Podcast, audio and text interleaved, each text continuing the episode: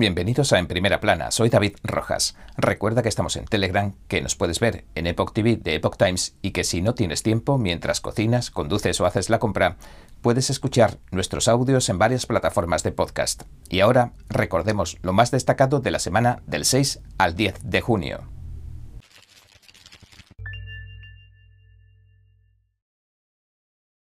Elon Musk la persona más rica del mundo sugirió que China pronto podría sufrir un colapso demográfico. Antes, el multimillonario comparaba el comunismo y el capitalismo en su cuenta de Twitter el 5 de junio. El presidente de Tesla y SpaceX hizo referencia al muro de Berlín de la era de la Guerra Fría.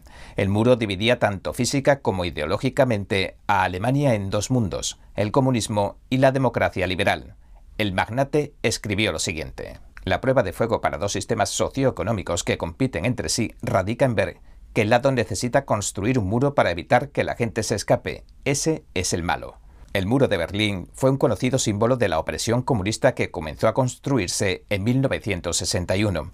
Las autoridades de Alemania Oriental querían impedir que la gente escapara a Alemania Occidental, una nación más libre. Miles de alemanes orientales murieron tratando de escapar a Occidente. Al día siguiente, el multimillonario sugirió que China pronto podría sufrir un colapso demográfico. Sería la consecuencia lógica del despiadado programa de control de la población que el régimen de Beijing llevó a cabo durante décadas. Hasta hace poco el Partido Comunista Chino impedía que la mayoría de las familias en China tuvieran más de un hijo. Musk tuiteó lo siguiente. La mayoría de la gente todavía piensa que China tiene una política de un solo hijo. China tuvo el año pasado la tasa de natalidad más baja de su historia, a pesar de tener una política de tres hijos. Con las actuales tasas de natalidad, China perderá en torno a un 40% de las personas en cada generación, y agregó sombríamente. Colapso demográfico. El Partido Comunista Chino instituyó la política del hijo único entre 1980 y 2015. El objetivo era frenar una tasa de crecimiento de la población que el régimen consideró demasiado rápida para optimizar el crecimiento económico. aquellas familias que se atrevían a sobrepasar el límite del hijo único las multaban, las forzaban o las sometían a abortos o esterilizaciones. También podrían llegar a perder sus trabajos, ya que en un sistema comunista el Estado controla cada aspecto de la vida de sus ciudadanos. Hasta que se abolió oficialmente en 2016, la política había provocado unos 400 millones de abortos. En otras palabras, el 28% de los 1.400 millones de habitantes del país, según las estadísticas oficiales. También provocó que, por temor a las represalias, las familias abandonaran a los niños y el infanticidio de las niñas, ya que tradicionalmente se prefería socialmente a los varones, se convirtió en algo horriblemente habitual. Pero ante la inminente crisis económica que se le avecina al régimen chino debido a la disminución de su fuerza laboral, permitió dos hijos por pareja en 2016 y luego aumentó el límite a tres en 2021, concediendo incluso ayudas familiares. Pero esa ampliación de las libertades no han encontrado respuesta en la población china. Un antiguo funcionario de la administración demócrata de Obama se ha declarado culpable de cargos federales. El viernes reconoció que participó en una iniciativa secreta ilegal para presionar al gobierno del republicano Donald Trump en 2017. Richard G. Olson era en 2015 y 2016 el representante especial para Afganistán y Pakistán del entonces presidente Barack Obama. Ahora ha admitido que mintió en los formularios anuales de ética durante el último año que sirvió con Obama. También rompió los llamados estatutos de puerta giratoria, ya que al mismo tiempo comenzó a trabajar para el Estado árabe de Qatar. Luego intentaría también presionar a la nueva Casa Blanca de Trump en 2017, según el Washington Post. El periódico subrayaba que trabajó para ambos países. Olson admitió que se reunió con un empresario de Bahrein que le ofrecería un contrato de 300.000 dólares al año para que trabajara después de dejar el Departamento de Estado. El abogado reconocía antes de que su cliente se declarara culpable que Olson había cometido varios delitos menores, Olson admitió que no declaró en los formularios anuales de ética un billete de avión de primera clase de Nuevo México a Londres. Tampoco declaró una estancia en un hotel de lujo en enero de 2015 que le pagó un empresario pakistaní estadounidense. El valor del conjunto asciende a unos 20.000 dólares. Según la sentencia, cada delito se puede castigar con hasta un año de cárcel. Acto seguido, decidió cooperar con los fiscales federales que investigaban al general de cuatro estrellas de la Marina retirado, John G. Allen. En 2013, Allen comandó las fuerzas de Estados Unidos y la OTAN en otro país de Oriente Medio, Afganistán. Ivan Turgeon, fiscal de la División de Seguridad Nacional del Departamento de Justicia, le dijo al tribunal que el caso del general Allen sigue abierto y aseguró que el gobierno nunca ha ofrecido a Olson indulgencia a cambio de su cooperación. Todo esto ocurría durante la era Obama, antes de que Donald Trump asumiera el cargo e iniciara nuevas conversaciones para pacificar Oriente Medio. El presidente Biden advirtió que estallará una mini revolución si los jueces del Supremo siguen pensando que el veredicto de Roe contra Wade no tiene ningún fundamento legal y acaban derogándolo. Asegura que incluso los jueces tendrán que pagar un alto precio y el Congreso votará para expulsarlos del cargo.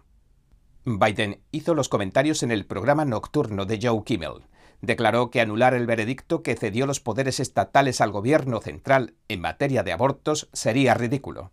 Biden, que pese a todo se declara católico, señaló que el país no tolerará que se anule una decisión histórica que considera que la Constitución de Estados Unidos protege el aborto. Biden dijo lo siguiente. Si de hecho la decisión se toma en la forma en que parece y estos estados imponen las limitaciones de las que están hablando, provocará una mini revolución y votarán para sacar a esta gente del cargo. Biden también dijo que podría emplear su arsenal de órdenes ejecutivas si esto sucediera. Mientras tanto, el Supremo delibera sobre la validez del veredicto del caso Roe contra Wade que despenalizó el aborto en todo el país, en todo Estados Unidos. Un borrador de opinión de los jueces que se filtró a los medios, algo sin precedentes, mostró que los magistrados opinaban que el gobierno se había apropiado sin ningún fundamento legal de los poderes que tiene cada estado para determinar si castiga el aborto. Desde la filtración, la presión sobre los jueces se ha vuelto una constante. Los manifestantes a favor del aborto protestan tanto ante la Corte como ante las casas de los propios magistrados, algo que es abiertamente ilegal. Entre tanto, los estados republicanos pro vida están ampliando sus prohibiciones del aborto. Esperan que el Supremo se mantenga firme pese a la presión y devuelva la potestad de decidir sobre el aborto a los estados. Un ensayo clínico se ha convertido, al parecer, en el primero del mundo en erradicar completamente el cáncer del cuerpo de todos los pacientes tratados. El estudio se publicaba el 5 de junio en el New England Journal of Medicine y se llevó a cabo en 12 pacientes de cáncer rectal. Todos los pacientes se sanaron completamente de la dolencia, según los autores del estudio y especialistas del Memorial Sloan Kettering Cancer Center de Nueva York no pudieron encontrar ni el más mínimo indicio de tumores en ningún paciente pese a someterlos a numerosas pruebas. Tampoco mostraron signos de cáncer durante los seguimientos que oscilaron entre los 6 y los 25 meses. Ninguno ha tenido que ser operado ni ha recibido radioterapia ni quimioterapia. En concreto, los pacientes con cáncer de recto recibieron dostarlimab, un anticuerpo monoclonal cada tres semanas durante seis meses. Los pacientes tenían adenocarcinomas rectales deficientes en reparación de emparejamientos en estadio 2 o 3. Este tipo de cáncer se suele tratar con la quimioterapia, la radioterapia o la cirugía y en casos extremos se les implantan bolsas de colostomía. El doctor Luisa Díaz Jr. del Memorial Sloan Kettering Cancer Center, autor del estudio, le dijo al New York Times que cree que es la primera vez que esto ocurre en la historia del cáncer. Después de tomar Dostarlimab, que se vende bajo la marca Jemperli, no se registraron casos de progresión ni de recurrencia en los pacientes que se sometieron al estudio. La edad media de los pacientes inscritos era de 54 años y el 62% eran mujeres. La FDA ya había aprobado el uso del Dostarlimab para el tratamiento en adultos con tumores sólidos recurrentes o avanzados deficientes en la reparación de emparejamientos, pero según Medscape, aún no se ha autorizado su uso para el cáncer rectal. Según Drugs.com, el coste de la solución intravenosa de Jemperli asciende a unos 11.201 dólares por un suministro de 10 mililitros. Aunque algunos expertos médicos han advertido que el ensayo era muy reducido de tan solo una docena de pacientes y que sería necesario replicar los resultados, coincidieron en que el tratamiento se muestra prometedor. Los centros de tratamiento del cáncer de Estados Unidos informan de que alrededor de un tercio de los 145.000 casos de cáncer colorectal que se diagnostican cada año se encuentran en el recto y que el riesgo de este tipo específico de cáncer aumenta con la edad. Además, los hombres suelen sufrir un mayor riesgo de padecerlo que las mujeres. Bien, un nuevo informe ha vuelto a agravar la preocupación que muchos votantes continúan sintiendo sobre la fiabilidad y las garantías de los resultados electorales desde que se celebraron las presidenciales de 2020 las máquinas de votación de un condado de Georgia se equivocaron al contar miles de papeletas. Sucedió durante unas elecciones demócratas a la Junta de Comisionados de acuerdo al Atlanta Journal Constitution. El proceso entero ha quedado en entredicho. Marshall Orson, miembro demócrata de la Junta Escolar del Condado de DeKalb, escribió una carta a la Junta Electoral local. A finales de la semana pasada, después de que saltasen algunas alarmas, le pidió que no certificara los votos como válidos. También solicitó que se revisara todo el proceso así como un nuevo recuento oficial.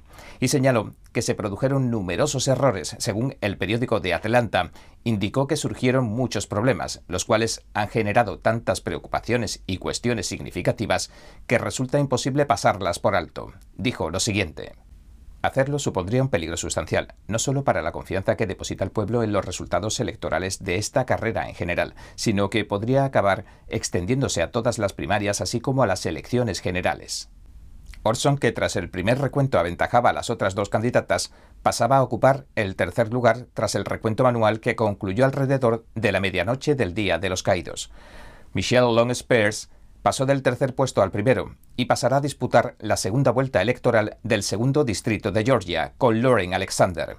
Spears recuperó unos 2.600 votos con el nuevo recuento manual, mientras que Orson perdió unos 1.600. La oficina del secretario de Estado admitía hace algo más de una semana que se habían cometido errores informáticos que podrían afectar a los resultados. Luego la propia Spears se daría cuenta de que Orson, pese a los resultados, no había recibido ningún voto en la mayoría de los recintos electorales. En abril también se denunciaba ante la Junta Electoral del Estado que en las últimas presidenciales se registraron más de 300.000 papeletas electorales de manera poco fiable en el condado más grande de Georgia, Fulton, según informó Just the News. Los resultados de las elecciones de Arizona de 2020 podrían haber sido diferentes, según advierte un grupo de integridad electoral. Aunque las elecciones intermedias de 2022 se encuentran a la vuelta de la esquina, parece no cerrarse el capítulo de las elecciones presidenciales de 2020. Se siguen planteando cuestiones e interrogantes sobre la integridad de los resultados electorales. Ahora se ha identificado otra anomalía en el condado de Maricopa, Arizona. La ley de Arizona exige, para ser consideradas válidas, que el condado debe recibir las papeletas antes de las 7 de la tarde del día de las elecciones. Los registros recientemente descubiertos que documentan las elecciones generales de 2020 del condado de Maricopa muestran que se transportaron más de 20.000 papeletas desde el Servicio Postal de los Estados Unidos después del día de las elecciones. Sin embargo, el condado de Maricopa solo rechazó 934 papeletas tardías, según los documentos. En otras palabras, deberían haberse rechazado más de 19.000 papeletas por demora y otras causas, pero nunca se hizo. Esto resulta aún más significativo en las elecciones presidenciales que tuvieron lugar en Arizona, debido a lo reñido de las votaciones. Oficialmente, Joe Biden ganaba a Donald Trump en el estado de Arizona por una diferencia de unos 10.500 votos. Verity Vote, un grupo de ciudadanos voluntarios con experiencia en investigación, obtuvo los documentos y publicó su investigación. Pero para entender la anomalía es importante saber cómo se mueven las papeletas en este condado. Maricopa usa buzones y el voto anticipado por correo un camión que conduce uno de los empleados del Departamento Electoral del Condado de Maricopa recoge las papeletas al menos una vez al día. El camión ya va cargado con algunas papeletas anticipadas que se entregaron en persona. Entonces recoge las papeletas que se colocaron en el buzón. Después va a la oficina de correos y recoge más papeletas. Y luego lleva el camión a los servicios electorales de Rambeck, donde se escanean todas las papeletas. El escaneo genera un recibo de cada papeleta con la fecha, la hora y los nombres de los empleados que entregan y reciben las papeletas. También detalla el número de papeletas que proceden de la oficina de correos, de los buzones y del voto anticipado en persona. Verity Vote se dio cuenta de que el condado de Maricopa no había entregado, previa solicitud, los documentos del 4 de noviembre de 2020, el día después de las elecciones. El informe de Variety Vote dice lo siguiente. Después de numerosos retrasos, múltiples correos electrónicos de seguimiento y llamadas telefónicas, los empleados del condado informaron a Verity Vote que los registros estaban en manos de un abogado a la espera de su revisión. Se necesitaron casi siete meses para obtener los documentos. El recibo de entrega del 4 de noviembre muestra que se recogieron 18.000 papeletas en la oficina de correos el día después de las elecciones del 3 de noviembre. El condado también documenta haber recibido 1.000 papeletas el 5 de noviembre y 1.500 papeletas el 6 de noviembre. Sumadas a las 18.000 papeletas encontradas el 4 de noviembre, el total de papeletas que llegaron tarde según los documentos asciende a 20.500. Además, en la carta que el registrador del condado Stephen Richard responde a la solicitud de documentos de Verity Vote, indicó que se podrían haber recibido más papeletas el 4 de noviembre, después de las elecciones, pero que los recibos podrían haberse transferido directamente a la oficina del tesorero. Arizona cuenta con 11 votos electorales. En el recuento final, Biden obtuvo 74 votos electorales más que Trump, según el registro oficial de los archivos nacionales. Elon Musk también tuiteó durante el fin de semana un controvertido y perspicaz mensaje sugirió que la lista de los clientes y las víctimas del agresor sexual Epstein y su presunta proxeneta Maxwell se mantiene en secreto. El magnate escribió irónicamente, cosas que nunca veré, e ilustró la frase con tres imágenes, un dragón escupiendo llamas, un tiranosaurio, un unicornio y una frase que decía, la lista de clientes de Epstein y Maxwell. Y añadió, lo que más sorprende no es que el Departamento de Justicia no haya filtrado la lista, sino que a nadie en los medios de comunicación le importe. ¿No te parece extraño? El periodista Adam Davidson, con una larga carrera a sus espaldas, asegura haber estudiado e investigado durante años los turbios asuntos de Epstein, en los que Ghislaine Maxwell actuó supuestamente como proxeneta. Davidson respondió a la llamada del multimillonario en un extenso hilo del que vamos a comentar lo más llamativo.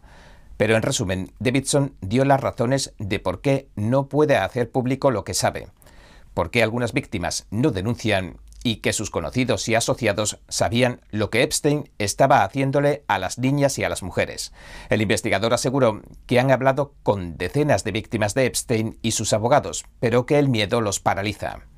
Otras están dispuestas a hablar extraoficialmente y confirmar la veracidad de otros testimonios, siempre desde el anonimato.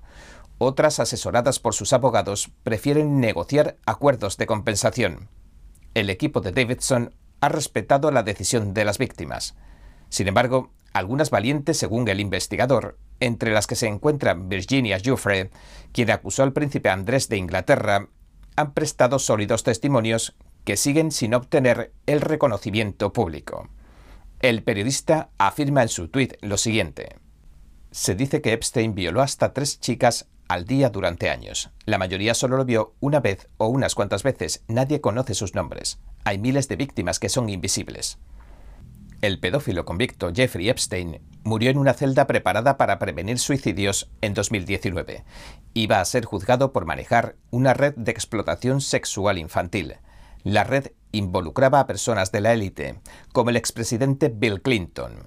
En base a documentos recientemente descubiertos, el Daily Mail informó que Epstein visitó a Bill Clinton en la Casa Blanca hasta en 17 ocasiones. Varias veces entró acompañado de mujeres.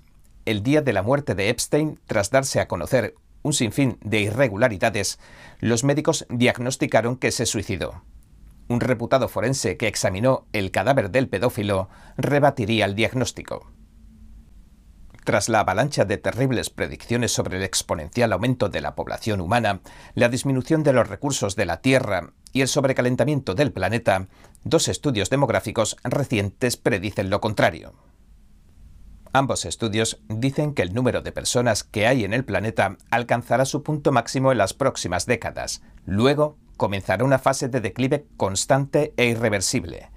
En algunos lugares como Japón, Rusia, Corea del Sur y la mayoría de los países de Europa, ese colapso de la población ya ha comenzado. China tampoco se queda atrás. Las Naciones Unidas han pronosticado que la humanidad continuará su rápida expansión durante el próximo siglo, pasando de poco menos de 8.000 millones de personas en la actualidad a más de 11.000 millones en 2100. Estos datos apoyan la idea de que las personas están teniendo demasiados bebés. Muchos de los modelos para el cambio climático y la degradación ambiental se basan en estos pronósticos. En agosto, la ONU incluso declaraba un código rojo para la humanidad por el cambio climático y la sobrepoblación. Los analistas del banco de inversión Morgan Stanley aseguraban que el movimiento para no tener hijos debido a los temores sobre el cambio climático está creciendo. Sin embargo, un estudio demográfico financiado por la Fundación Gates y publicado en The Lancet, una revista médica, pinta un panorama muy diferente. Este estudio, realizado por investigadores de la Universidad de Washington, predice que la población humana mundial alcanzará un máximo de 9.700 millones dentro de varias décadas y luego comenzará a disminuir.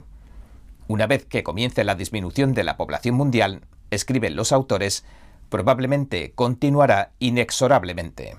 El estudio de The Lancet pronostica que para fines de este siglo China se habrá reducido en 668 millones de personas, es decir, perderá casi la mitad de su población actual, e India perderá 290 millones. A pesar de todos los esfuerzos para revertir esta tendencia en China, incluida la eliminación de la política del hijo único y la provisión de incentivos para la crianza de los hijos, las parejas no parecen cooperar. China alcanzaba en 2021, por quinta vez consecutiva, su tasa mínima récord de natalidad. La discrepancia clave entre quienes pronostican una rápida expansión y quienes pronostican un declive se centra en las tasas de fecundidad. El doctor Darrell Breaker y John Ibbotson, coautores del libro Empty Planet, The Shock of Global Population Decline, o Planeta Vacío, el impacto de la disminución de la población mundial, revisaron los datos de fertilidad global y viajaron por seis continentes hablando con personas de Asia, África, América del Sur y Occidente. Lo que descubrieron coincide con el estudio de The Lancet. Tanto estadística como anecdóticamente, las tasas de natalidad en todo el mundo están significativamente por debajo de lo que ha proyectado la ONU. Lo que impulsa el colapso demográfico es lo que Breaker e Ibbotson llaman la trampa de la fertilidad. Para que un país mantenga su población, las mujeres deben tener una tasa media de natalidad de 2,1 hijos. Una vez que la tasa de fertilidad de un país cae por debajo de 2,1, no vuelve a recuperarse jamás. Los registros de inscripción de votantes de Nueva Jersey contienen más de 8.200 nombres duplicados, lo que posibilita que alguien, que una persona, emita dos votos en las elecciones. Además, contiene otros 61 registros triplicados, 7 cuadruplicados, 3 pentaplicados y 1 sextuplicado, según la Fundación Legal de Interés Público. Otros de los problemas de registro que se descubrieron en los listados es que casi 2.400 personas que figuran como votantes activos, según sus fechas de nacimiento, tendrían más de 100 años, cosa poco probable. También encontraron miles de registros con fechas de nacimiento inexactas, fechas de registro ficticias, fechas de registro y fechas de nacimiento ficticias, e incluso fechas de nacimiento de hace siglos o años en el futuro, como el 14 de enero de 2028 y el 30 de septiembre de 2029. El presidente de la Fundación Legal de Interés Público, J. Christian Adams, dijo en su informe lo siguiente. Nueva Jersey tiene que dar algunas explicaciones sobre cómo recoge y mantiene la información básica de los votantes. Como ya hemos demostrado, la Fundación Legal de Interés Público buscará los recursos disponibles para corregir los registros del gobierno, que a menudo se han descuidado desde hace mucho tiempo. A principios de este año, la Fundación informaba de problemas similares en las listas de votantes de Arizona y Carolina del Norte, así como del hecho de que en 2020 440.000 papeletas de voto por correo desaparecieron o se rechazaron y no pudieron entregarse en Pensilvania. También en 2020 hubo 27.000 papeletas de voto por correo que no se contabilizaron en Georgia. El presidente Joe Biden obtuvo la victoria en Pensilvania por una diferencia de 81.000 votos y en Georgia por 11.000 votos. A finales de febrero de 2020, cuando la pandemia bullía en Estados Unidos, una petición llamaba la atención del senador estatal de Wisconsin, Roger Roth. Gutin, esposa del cónsul general de China en Chicago, le enviaba un correo electrónico. le pidió que ayudara a aprobar un proyecto de resolución para apoyar la lucha de China contra el nuevo coronavirus. Según le dijo Roth al Epoch Times, la resolución, en esencia, elogiaba a China por su apertura y transparencia en el manejo del coronavirus. También el cónsul general chino quería unirse con el senador para debatir el asunto de avanzar en nuestras relaciones, según dijo, signifique eso lo que signifique. Roth es un, en un primer momento pensó que era una broma, no solo por el contenido del mensaje, sino porque procedía de una cuenta particular de Hotmail, así que lo descartó, pero recibió otro correo, y entonces pidió que comprobaran si era de verdad. Cuando se lo confirmaron, se puso francamente furioso, y dijo lo siguiente. Les dicté una respuesta de una sola palabra. Le dije, estimado cónsul general, chiflado, firmado respetuosamente Roger Roth. Roth también le dijo al Epoch Times que no solo le respondemos con la palabra nones, sino que incluso redactamos nuestra propia resolución sobre el Partido Comunista de China para arrojar luz sobre quiénes son realmente. Roth, que es candidato a vicegobernador en su estado, asegura que el correo le despertó a la verdadera amenaza que supone para Estados Unidos el Partido Comunista de China. Y añadió, le pedía que ayudara a aprobar una resolución para apoyar la lucha de China contra el nuevo coronavirus. La mayoría de la gente del planeta probablemente ni siquiera sabe dónde estamos, si es que existimos, pero ellos están tratando de extender sus tentáculos incluso en Wisconsin. Y Wisconsin no es el único estado en el que Beijing ha intentado ejercer su influencia. Más o menos en el mismo momento de los correos electrónicos de Roth, el estado de Utah aprobaba una resolución para expresar su solidaridad con el pueblo chino. En un lenguaje similar, la resolución señalaba lo siguiente que la relación amistosa y los fuertes lazos económicos, culturales y de pueblo a pueblo que comparten Utah y China. En ese momento la administración Trump había impuesto una prohibición de vuelos hacia y desde China, tras estallar el brote de la COVID-19 en Wuhan. Aunque la medida al principio provocó la condena del régimen comunista chino y de la Organización Mundial de la Salud, la acabarían adoptando la mayoría de los países conforme la pandemia evolucionaba. El senador Roth dijo que los estados como Utah, que aprobaron esas resoluciones, no sabían lo que estaba pasando realmente y que en realidad los estaban usando como peones. Si quiere ver con más tranquilidad la amplia investigación que ha hecho nuestra compañera Eva Fu, le dejo un enlace en la descripción. Los expertos están advirtiendo de que la Organización Mundial de la Salud, la OMS, pretende imponer una tiranía médica afirman que incluso después del revés que sufrió en la 75 reunión anual de la Agencia de las Naciones Unidas en Ginebra a finales de mayo, la búsqueda insaciable de poder de la OMS sigue representando una gran amenaza para la soberanía nacional y el autogobierno de Estados Unidos. Tras algunos de los cambios menores en el Reglamento Sanitario Internacional que se aprobaron en la reunión del mes pasado, la Organización Sanitaria y sus gobiernos miembros están trabajando en nuevas enmiendas de gran alcance que apuntan a las normas mundiales. Las presentarán el próximo septiembre. Al mismo tiempo, los dirigentes de la OMS y los gobiernos miembros también están elaborando un nuevo tratado internacional sobre pandemias. Se espera que el inminente acuerdo internacional otorgue nuevos y amplios poderes a la OMS si se aprueba. Pese a que el Departamento de Estado estadounidense y la OMS aseguran que se trata de una herramienta para luchar contra las crisis sanitarias mundiales como las pandemias, las alarmas han saltado. Expertos en derecho internacional y atención sanitaria le dijeron al Epoch Times que el objetivo final es imponer una tiranía médica sobre la humanidad, no proteger la salud. Francis Boyle, profesor de Derecho Internacional de la Universidad de Illinois, nos explicó lo siguiente.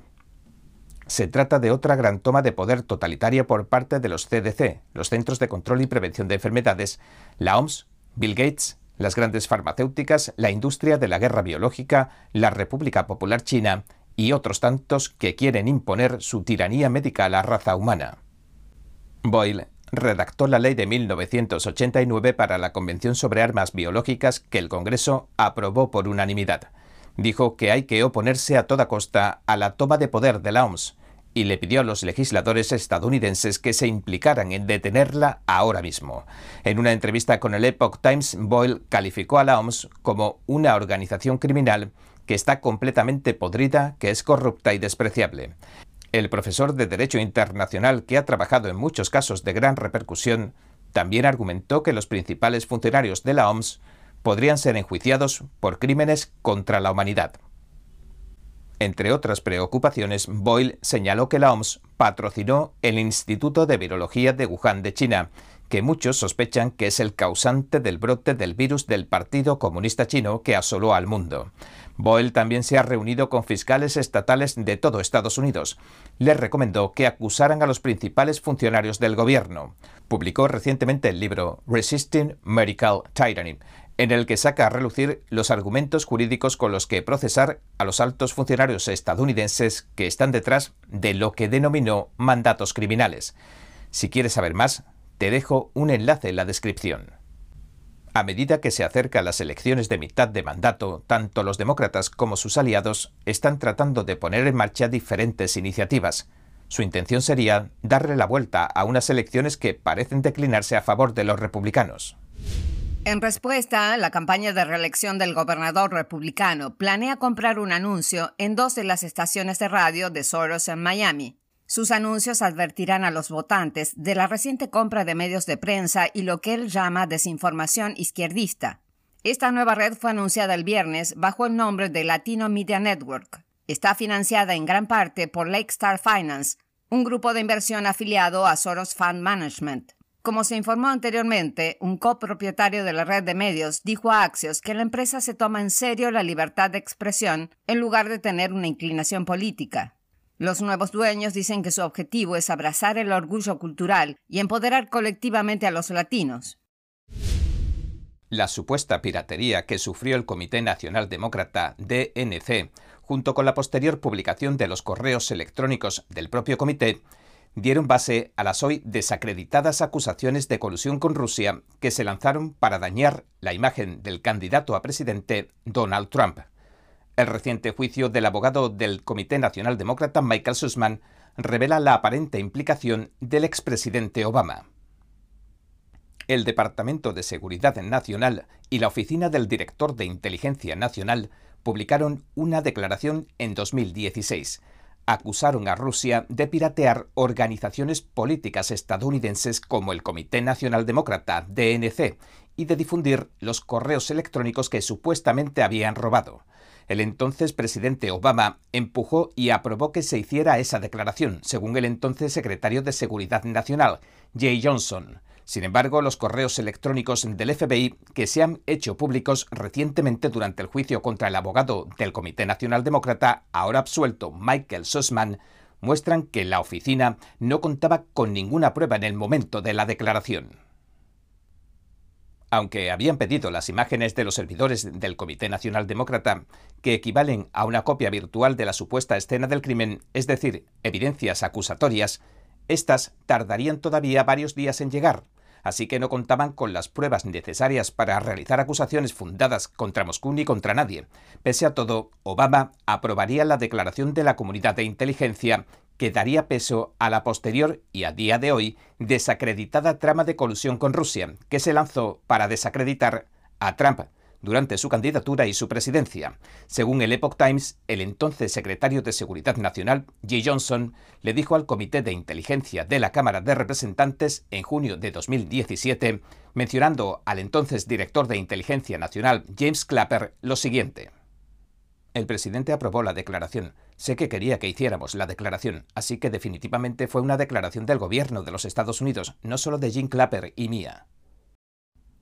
En el polémico comunicado emitido el 7 de octubre de 2016, se decía que la comunidad de inteligencia de Estados Unidos, compuesta por más de una docena de agencias como el FBI, aseguraba que el gobierno ruso dirigió los pirateos recientes de correos electrónicos de personas e instituciones estadounidenses, incluyendo las organizaciones políticas de Estados Unidos.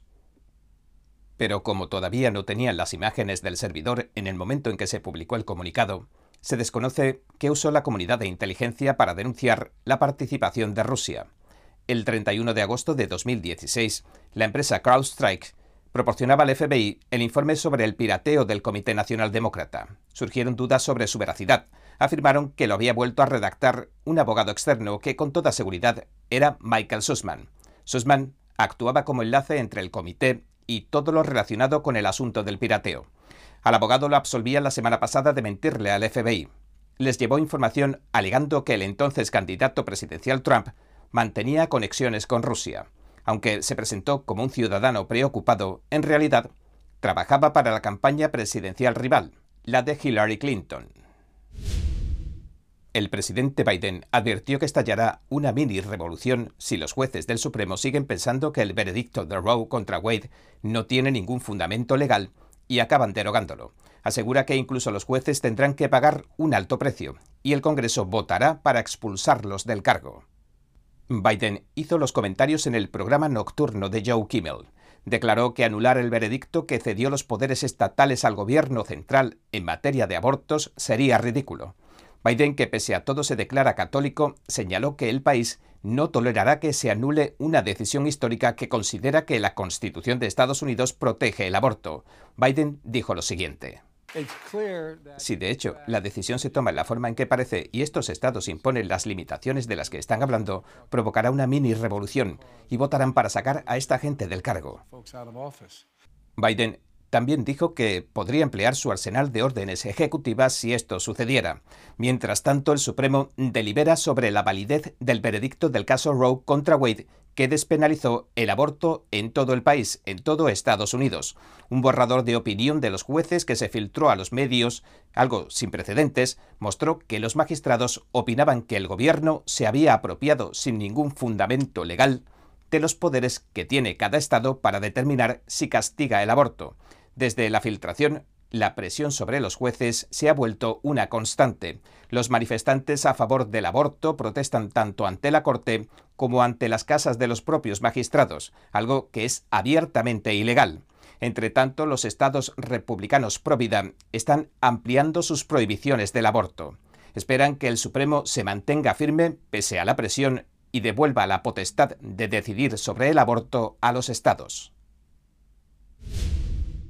La presidenta de la Cámara de Representantes, Nancy Pelosi, una demócrata de California, ha bloqueado un proyecto de ley para aumentar la seguridad de los jueces del Tribunal Supremo. Asegura que se necesita más tiempo para modificar la ley y que nadie corre peligro. El líder de la minoría de la Cámara de Representantes, Kevin McCarthy, un republicano, pedía el 8 de junio que se aprobara por unanimidad un proyecto de ley. El Senado lo aprobaba en mayo. Ese tipo de petición por unanimidad consiste en que el proyecto de ley se puede aprobar sin una votación por escrito, pero también cualquier miembro puede bloquearlo. Pelosi se opuso el mismo día en que un hombre armado intentó asesinar al juez del Supremo Kavanaugh. El jueves, durante su conferencia de prensa semanal en el Capitolio, Pelosi explicó por qué se opone al proyecto de ley. Dijo que los jueces ya están protegidos y que las nuevas propuestas se dirigen solo a empleados de la Corte Suprema como secretarios. Cuando salía de la conferencia, un periodista le señaló que habían detenido a un hombre el miércoles. Presuntamente, este hombre intentaba matar al juez del Supremo Kavanaugh en su casa de Maryland. Pelosi respondió, palabras textuales, según el Epoch Times, no sé de qué está hablando, pero nadie está en peligro. El líder de la minoría de la Cámara de Representantes, Kevin McCarthy, republicano por California, le respondía en una sesión informativa aparte. No sé cómo puede decir eso, sabiendo que acaban de capturar a una persona que quería matar a Kavanaugh y a su familia. El fiscal general Merrick Garland ordenaba en mayo que se protegiera las 24 horas del día los domicilios de los nueve magistrados del Tribunal Supremo. Varios ayudantes de los sheriffs de Estados Unidos detectaron al hombre cuando lo dejó un taxi en la puerta de la casa de Kavanaugh, según los documentos judiciales, pero no lo arrestarían hasta que posteriormente llamó al 911 y aseguró que quería matar a Kavanaugh y suicidarse. La policía lo detuvo mientras hablaba por su teléfono. Nicholas John Rusk de 26 años, dijo que compró el arma, una pistola Glock 17, específicamente para matar a Kavanaugh y que también planeaba suicidarse, según las declaraciones que realizó al FBI. El aspirante asesino también llevaba un cuchillo, un destornillador, un martillo y gas pimienta, entre otros utensilios. Dijo que encontró la dirección del juez en Internet. El joven ha sido acusado de intento de asesinato. El senador Chuck Grassley, un republicano de Iowa, también le pidió al Departamento de Justicia que reconsidere su decisión de no acusar a los manifestantes que se reúnen frente a las casas de los jueces, ya que están violando una ley que prohíbe tratar de influir en las decisiones de los magistrados. Los republicanos piden que se apruebe la ley cuanto antes, afirman que es vital proteger al Poder Judicial. Ahora que las conversaciones sobre la reforma de los derechos a las armas se calientan, conviene preguntarse hasta qué punto son prácticas estas regulaciones en la vida real. Nuestro compañero Steve Lenz entrevistó al teniente coronel Ellen West para medir la temperatura del conflicto. Bueno, la temperatura es que no queremos tomar el camino que acabamos de ver que tomó Justin Trudeau, que anunció que en Canadá no se podrá comprar, vender, comerciar ni importar armas de fuego. La segunda enmienda es un derecho consagrado de los ciudadanos de aquí, de los Estados Unidos de América. Está incluida en nuestro Estado de Derecho y es muy preocupante y desconcertante que el presidente de los Estados Unidos de América, que se supone que defiende la Constitución, salga y diga que la segunda enmienda no es absoluta. Eliges y tomas algo de nuestra Carta de Derechos y dices que no es absoluto. ¿Esto dónde empieza o dónde acaba?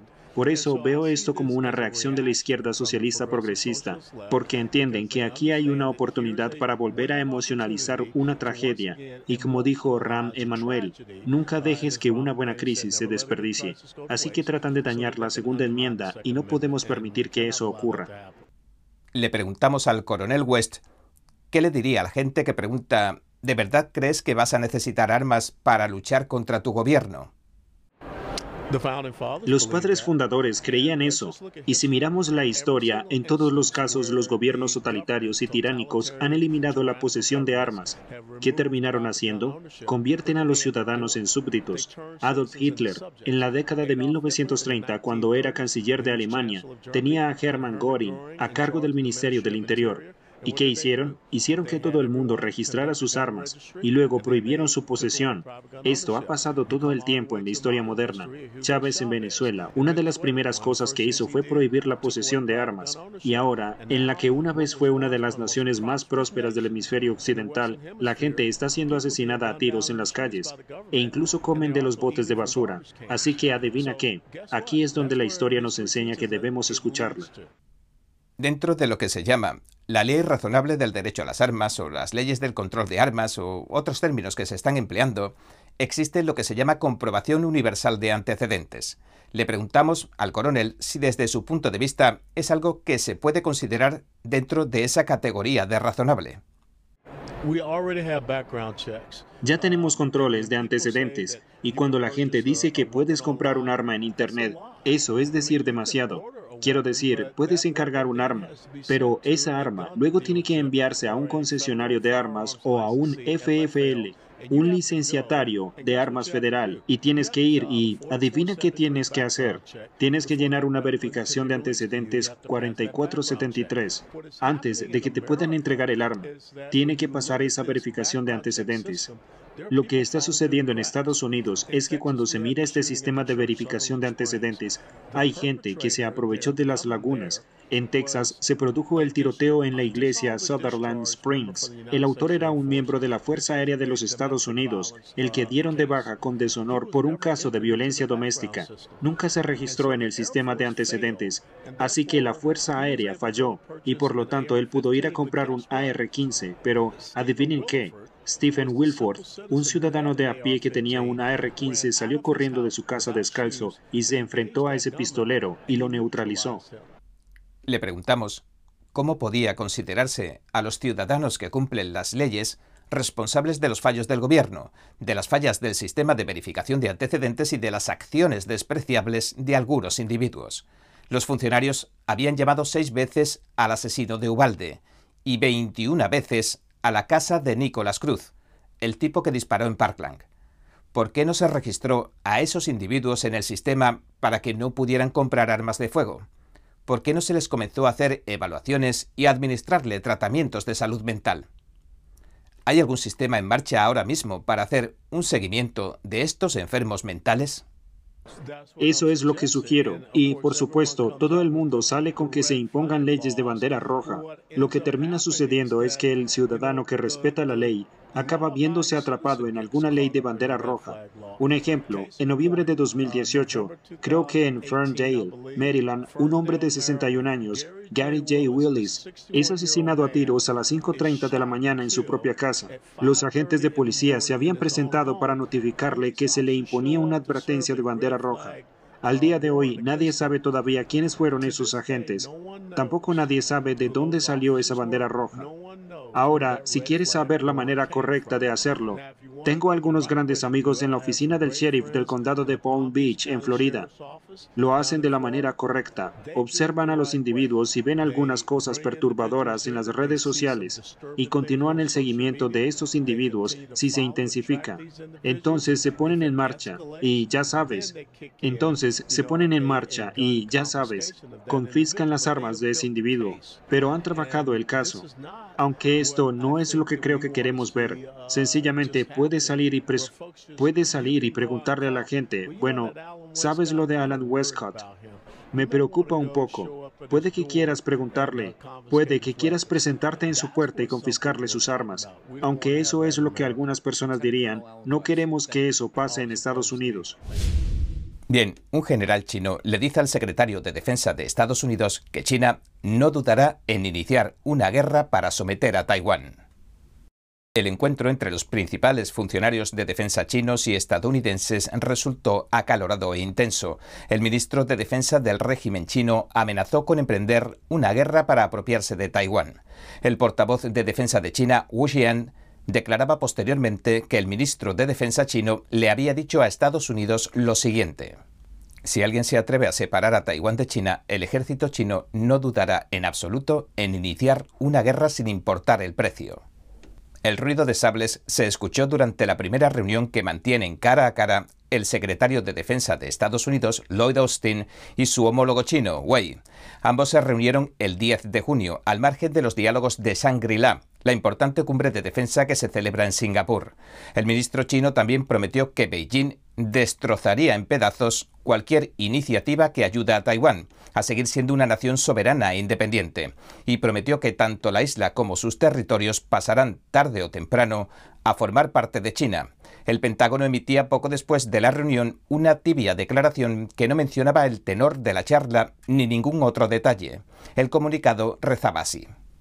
El secretario reafirmó la importancia de la paz y la estabilidad en el estrecho, se opuso a los cambios unilaterales en el statu quo y pidió a la República Popular China que se abstenga de realizar más acciones desestabilizadoras hacia Taiwán. El portavoz chino dijo después de las conversaciones que fue un buen comienzo. Solicitó a Austin que se reuniera nuevamente con funcionarios chinos mientras permaneciera en Asia.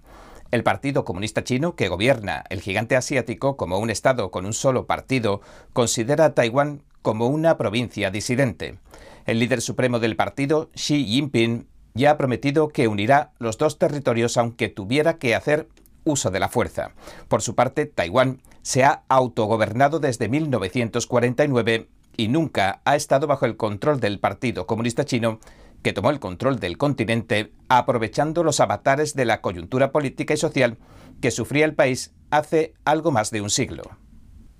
Y aunque en 1979 Estados Unidos reconocía al gobierno del Partido Comunista Chino como la entidad que representa a China, todavía no ha reconocido a Taiwán como una nación independiente.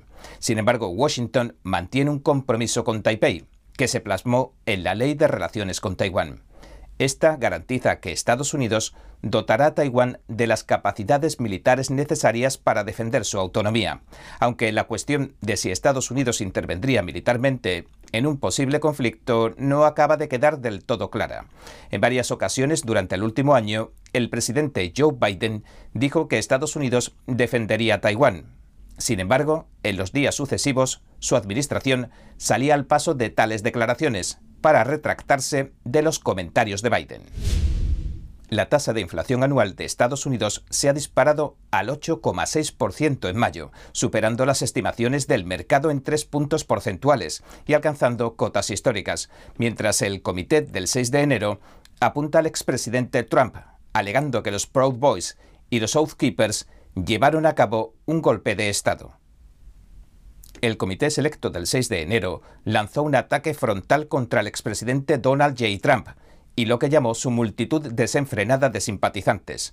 El día 9 de junio alegó que Trump orquestó la violencia en el Capitolio a principios de 2021.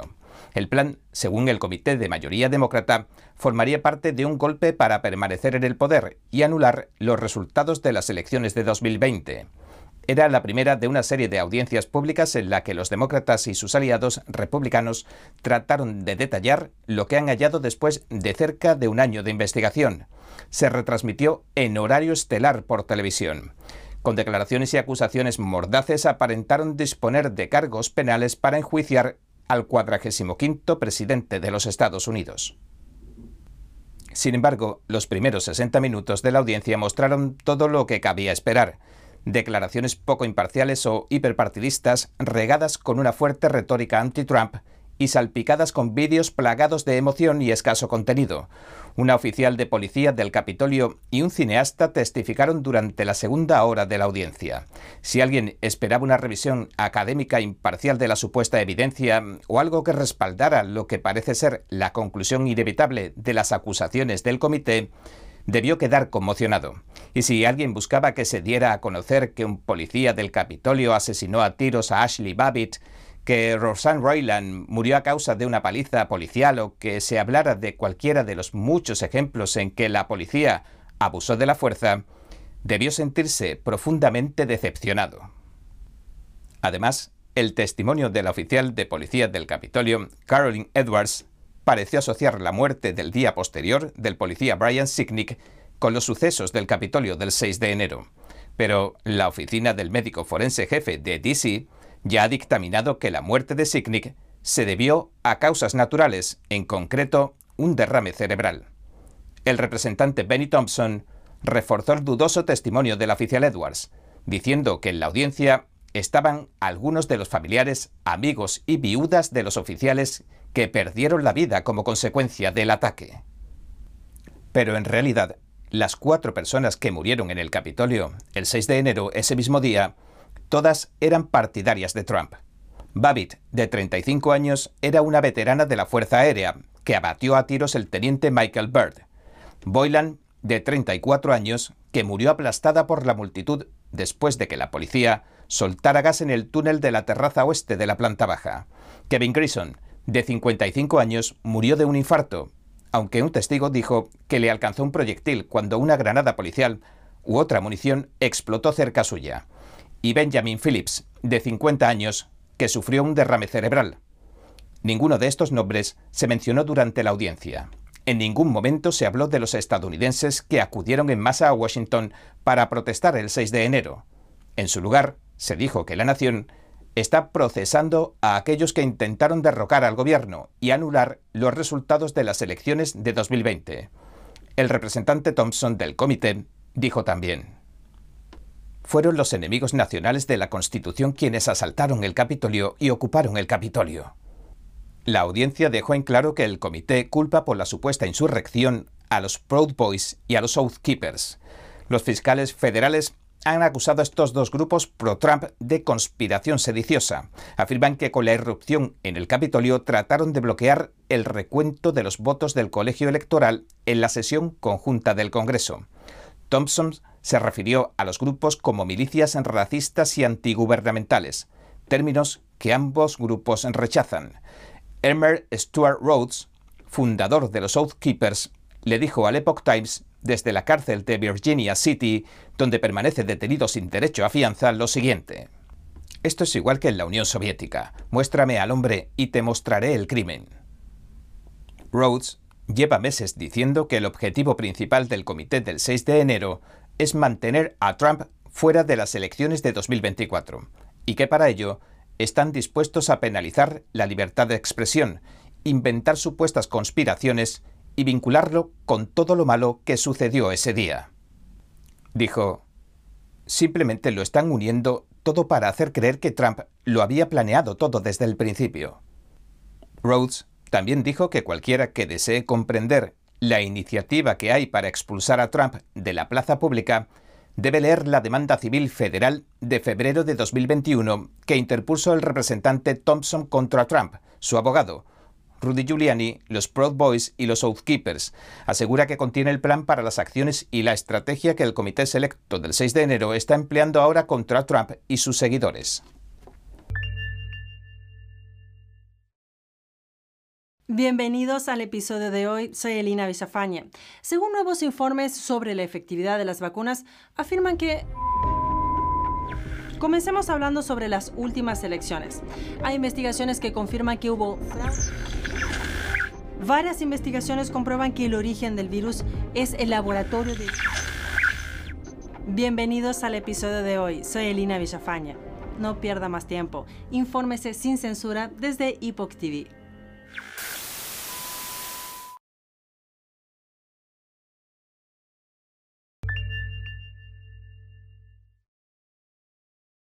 Antes de que tuviera lugar la audiencia del 6 de enero, Trump publicaba en su plataforma de redes sociales Truth Social que el 6 de enero representó algo más que una simple protesta. Escribió lo siguiente. El comité de deselección no dedicó ni un solo minuto a estudiar la razón por la cual la gente fue a Washington, D.C. en cantidades masivas, mucho más de lo que los medios de noticias falsas están dispuestos a informar o que los no seleccionados están dispuestos a mencionar, porque el 6 de enero no fue simplemente una protesta, representó el movimiento más grande en la historia de nuestro país para hacer que Estados Unidos vuelva a ser grande. Se trataba de que habían amañado y robado las elecciones y de que un país estaba a punto de irse al infierno. Y mira a nuestro país ahora. Una hora más tarde, en una publicación posterior, Trump agregaba lo siguiente. El comité de deselección es de matones políticos. Básicamente es el mismo grupo que les trajo el ahora completamente desacreditado y desprestigiado engaño Rusia, Rusia, Rusia y muchos otros. Se negaron a estudiarlo y les informé sobre la enorme cantidad de evidencia irrefutable, gran parte de la que se ha producido recientemente, que muestra que manipularon y robaron las elecciones presidenciales de 2020.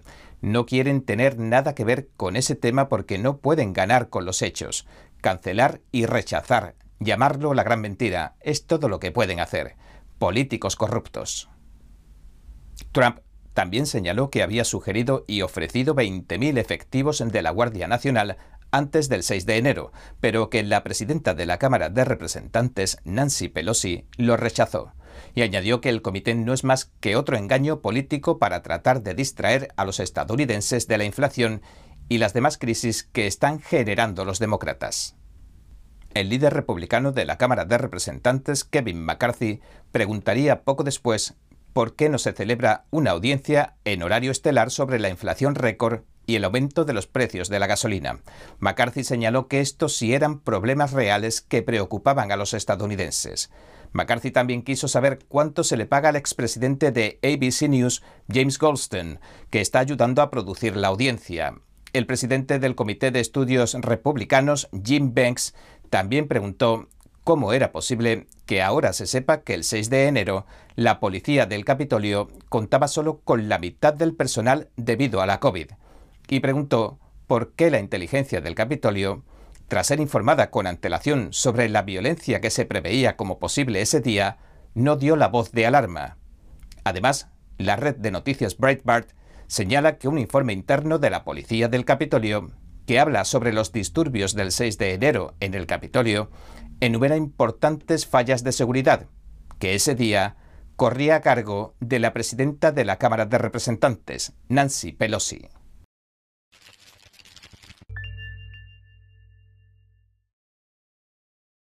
Bien, este ha sido nuestro episodio de hoy. Gracias por sintonizarnos. Si te gusta nuestro programa, por favor, no olvides darle a me gusta, suscribirte y compartir este vídeo con tus amigos y tu familia, porque todo el mundo merece conocer los hechos. Una vez más, gracias por ver en primera plana. Nos vemos la semana que viene.